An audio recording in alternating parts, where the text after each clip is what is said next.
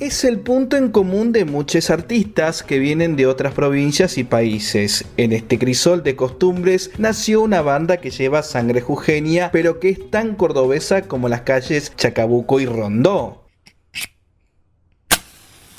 Con la adrenalina de una persona galopando en el viento, encendemos la mecha y presentamos a Jinetes.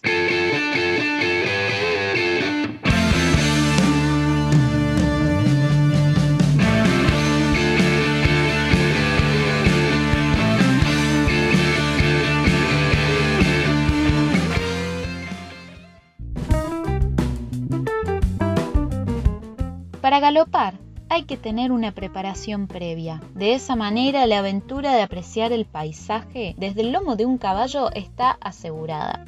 Los chicos de jinetes hicieron exactamente lo mismo. Para emprender su aventura musical, decidieron prepararse en una sala de ensayo y grabación para que luego el delirio de tocar en vivo sea de lo más eficiente. Cuando el ambiente musical de Córdoba no sabía de su existencia, Jinetes ya tenía un disco bajo su brazo denominado En la Mira. En cuanto al nombre, Pitu Echenique, hermano de Seba y fundador de la banda, en la necesidad de salir por redes sociales para presentar el material grabado, escuchó la canción Ojos de Culpable, la cual nombra a la victoria, la guerra, la muerte y el hambre, y al ser cuatro miembros en ese momento, surgió el nombre de Jinetes en referencia a los jinetes del pasaje bíblico del Apocalipsis.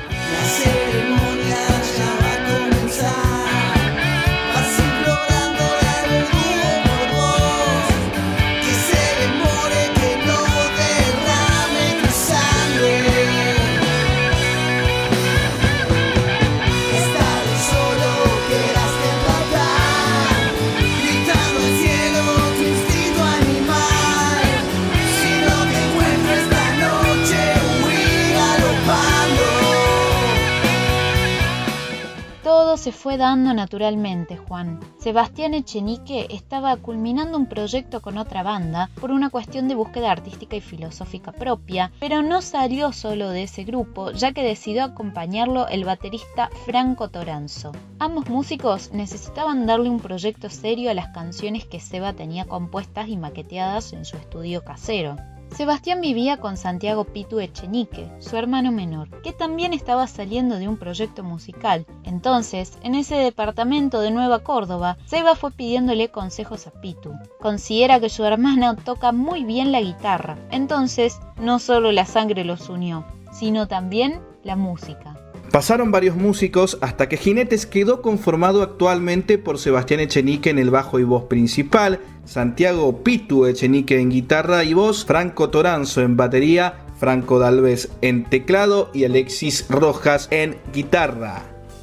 El estilo de Jinetes es el de un rock clásico fuertemente influenciado por The Beatles, Oasis, The Rolling Stones. No solo se refleja esto en lo musical, sino también en la estética. Pasó un año desde que los músicos se juntan hasta que graban el disco en la mira. El puntapié inicial hizo que la banda tenga la mente fresca porque realmente la intención de sus integrantes fue que el inicio sea un estallido. La primera canción con la que abren sus redes sociales es Maldito Reloj, con fotos y música de fondo. Tiempo después hacen su primer videoclip de la canción ¡Qué sangre! Una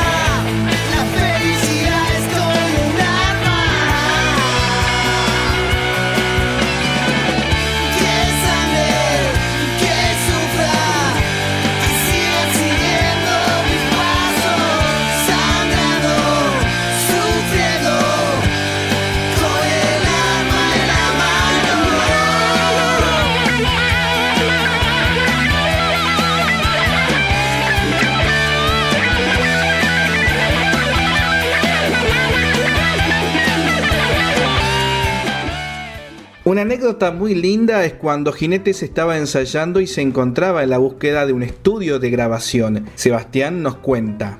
Un amigo mío, estudiante de la Metro, me llama un día y me dice, flaco, me estoy por recibir, tengo que hacer la tesis, ¿cómo estamos para grabar? Y yo le digo, estamos de 10, estamos de 10, le digo, porque hasta esta tarde estuve buscando estudios y me dice, no, no busques más, que vamos acá al estudio de mi profe, que yo pago la primera jornada y bueno, vamos, le digo. La primera presentación se dio en Refugio Guernica a fines de octubre del año 2016, a través de Carlos Milanesio, en el certamen Rock en el Abasto. ¿Recuerdan de esa primera fecha un camarín bastante frío, algo atípico actualmente para la banda, pero en aquel momento lógico por el nerviosismo de la primera presentación, sobre todo para Seba, que tenía que ponerse el rol de frontman. Y cantaba y si lo miraba el pito y estábamos re fríos, re duros, re, pero en el buen sentido digo, ¿no? Estábamos quietos, y yo digo, uy, ¿qué hagas si viste los aplausos al principio son así medio tranquila, banda nueva, Digo, no, el disco suena de la gran puta, ¿qué haremos en vivo? Y bueno, fuimos tomando confianza. La banda tuvo años frenéticos donde llegaron a hacerse alrededor de 80 shows. Incluso muchas presentaciones fueron a la par del disco Perdiendo el Control, teniendo entre esas presentaciones tributos a Oasis y los Rolling Stones. Es decir, los músicos en muchas ocasiones no tenían ensayos. El ensayo era el vivo ante su público. La canción Cifra Negra, que abre nuestro primer disco, me recuerda muchísimo a las primeras presentaciones de Jinetes en Cracovia, en Refugio Guernica, que era la canción con la que cerramos prácticamente todos nuestros shows bien arriba y con todo el power.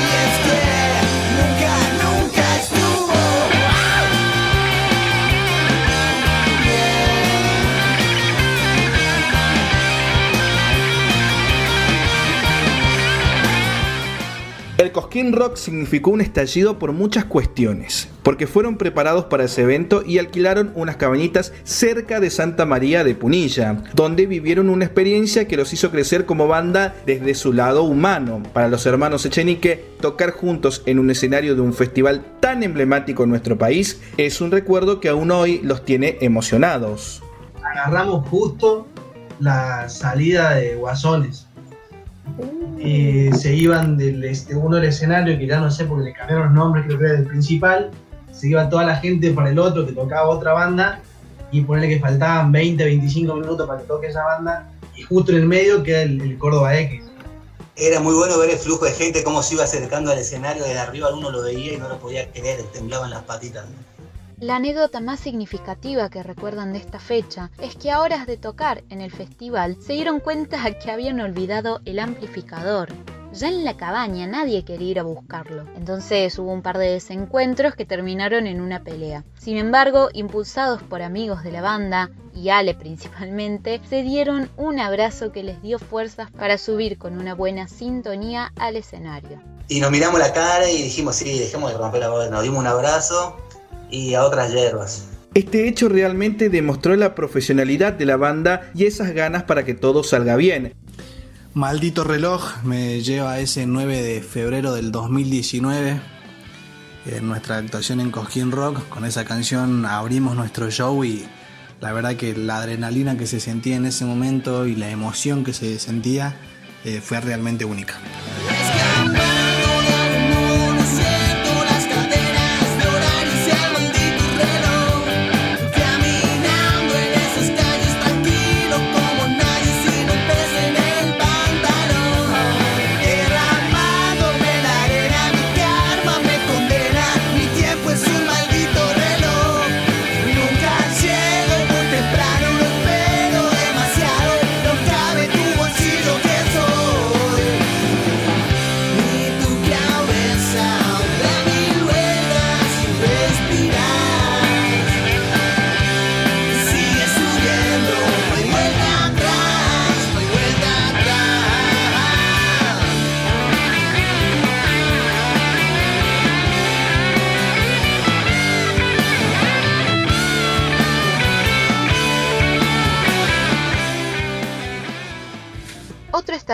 Fue la difusión de Chacabuco y Rondo. La elección fue buena ya que la canción es entendida como un referente dentro del rock local de Córdoba. La canción nació de una reflexión que tuvo Seba después de ver a los Rolling Stones en Buenos Aires. Estaba caminando por la 9 de julio y se acordó de una canción muy característica de quién? De Callejeros.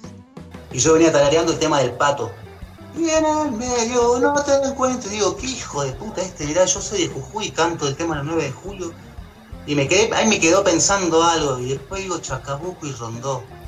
Chacabuco y Rondó. Yo vivo en Córdoba. Le tengo que dar a los rockeros de Córdoba un punto de referencia, que todos conocemos ese lugar. Y bueno, fue una gran apuesta de Jinetes ya que la grabación de Perdiendo el Control, su segundo disco, fue una gran experiencia. Contaron con la producción de Franco Ronchetti, cantante de Cuatro al Hilo, banda que pasó por una bomba de tiempo, recuerdan, en la primera temporada. Y para los músicos, el corte de difusión a través de Chacabuco Rondó fue una visión a futuro como una excelente difusión para la banda. Chacabuco y Rondó, sin dudas, estos dos últimos años marcó la banda Em, por la dimensión que tomó la canción, llegando a lugares que, no nos hubiéramos imaginado, como el canal de la música, Canal 13, además de la fiesta que, que se vivía cada vez que tocábamos esa canción en alguno de nuestros shows.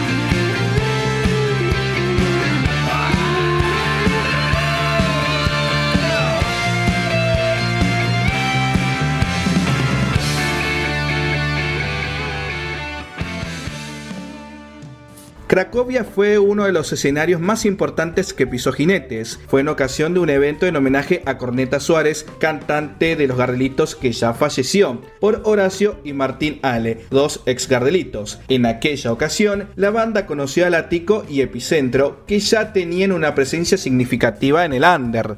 Una anécdota graciosa de la presentación de Cracovia fue el encontronazo que Pitu tuvo con Fabri, bajista de Epicentro. Pitu le pidió prestado un transformador a Fabri y en el apuro de liberar el escenario para que pueda tocar epicentro, el guitarrista de jinetes perdió el aparato. Fabri, de una gran contextura física, se enfureció con Pitu, quien le pidió ayuda a su hermano para salir vivo de esa situación. Los hermanos nos cuentan con lujo de detalles esta anécdota. Y aparece el muchacho pequeño este, chiquitito, ¿no? Le dice, loco, dame el transformador. Y yo a todo esto miraba de lejos, ¿no? Porque soy su hermano, pero no soy boludo. Entonces, miraba de lejos y el Santi le dice, no lo tengo. Y se le desfiguró la cara al Fabri. ¿Cómo que no lo tenés? Le dice. Esto no es así, loco, le dice y se le va encima, ¿no? Vamos a tocar, vamos a tocar, vamos a tocar. Los amigos lo llaman, lo mandan al gordo abajo, pero bajó esa escalera mirándolo como diciendo, a vos te voy a matar. Y sube el gordo este, hoy se le venía a la pito al humo como un toro y lo señala así, a vos te quería ver, vení, mira loco, esto no es así, le dice se le viene adelante y digo, no, tengo que hacer algo. Y me le pongo de frente y digo, discúlpame, discúlpame, boludo, por favor, te juro, fue sin querer, mañana te lo compro, yo sé, este es un pelotudo, lo perdí, te lo compro mañana, te lo compro, yo te lo llevo a tu casa. Y ¿sabe qué me dice el gordo? Es que me lo había comprado ayer para tocar hoy, me dice. Ah. Jinetes, sin lugar a dudas, ha logrado una fuerte presencia en nuestra música cordobesa. Nos enseña que todo se puede si te lo propones con el esfuerzo y la pasión necesarios. Les agradecemos a ustedes por estar una vez más del otro lado, a Jinetes por sumarse a esta idea y a todo el equipo de una bomba de tiempo que hace este proyecto posible. Esto fue todo en el cuarto episodio de esta segunda temporada. Les esperamos en el próximo episodio de Una bomba de tiempo, arte para tus oídos.